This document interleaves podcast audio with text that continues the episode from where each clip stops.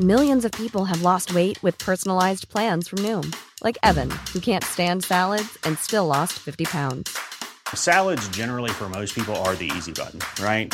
For me, that wasn't an option. I never really was a salad guy. That's just not who I am. But Noom worked for me. Get your personalized plan today at Noom.com. Real Noom user compensated to provide their story. In four weeks, the typical Noom user can expect to lose one to two pounds per week. Individual results may vary. Exercice de théâtre numéro 97, un nom de. Théâtre à emporter est un podcast où je propose des exercices de théâtre à ceux qui l'enseignent, mais aussi tout autre enseignant, éducateur, coach et parent. Des exercices pour tous les âges qui permettent d'apprendre et travailler sur soi d'une façon ludique. Et je vous ferai part de mon expérience, de ce que chaque activité a apporté à mes cours et à mes élèves et quelques anecdotes. Levée de rideau.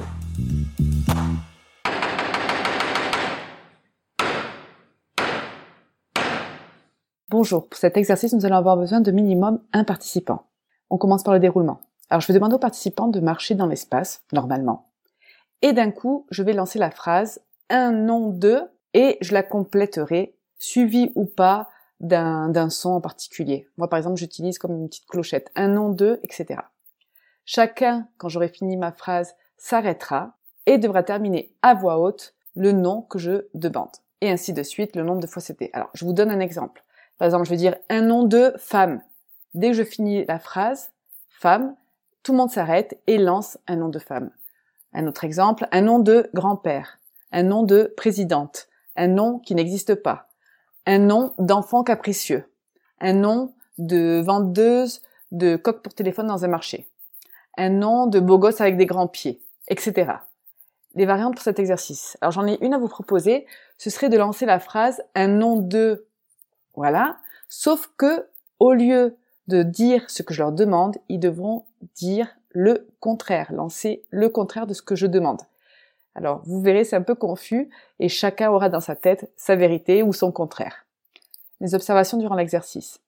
C'est un exercice qui doit être maintenu à un certain rythme.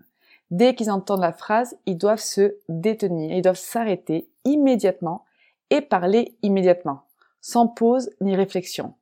Et en le lançant haut et fort. Hors de question qu'ils gardent pour eux ce qu'ils ont dans la tête.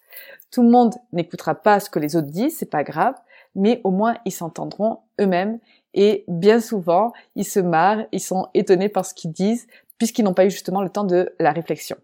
Alors ne pas hésiter à demander des noms de choses très spécifiques comme par exemple un nom de marque de camembert vert. Le but, ce n'est pas qu'ils disent un nom de quelque chose qu'ils connaissent, qu'ils aillent chercher dans leur mémoire, par exemple euh, quelque chose de simple comme un acteur de cinéma, mais que eux-mêmes en quelque sorte inventent un nom à ce qui pourrait être un nom de personnage ou d'autre chose. Pour la variante de dire les choses contraires, alors oui, je sais, souvent ils comprennent pas, ils me font des têtes, je dis allez-y, allez-y, ne réfléchissez pas, c'est justement ça le but et il n'y a pas d'excuse, ils doivent de toute façon faire une proposition, peu importe si c'est la correcte, si c'est pas la correcte, si c'est vraiment le contraire, si c'est pas le contraire.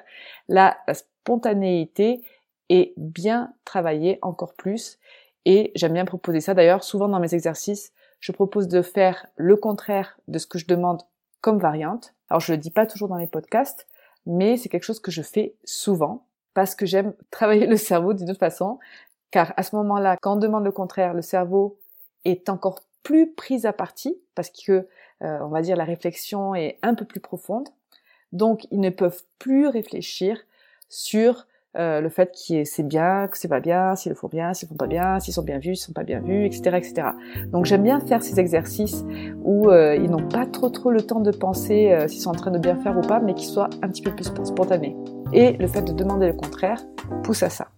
Les mots-clés de cet exercice sont la spontanéité, l'association d'idées et la créativité.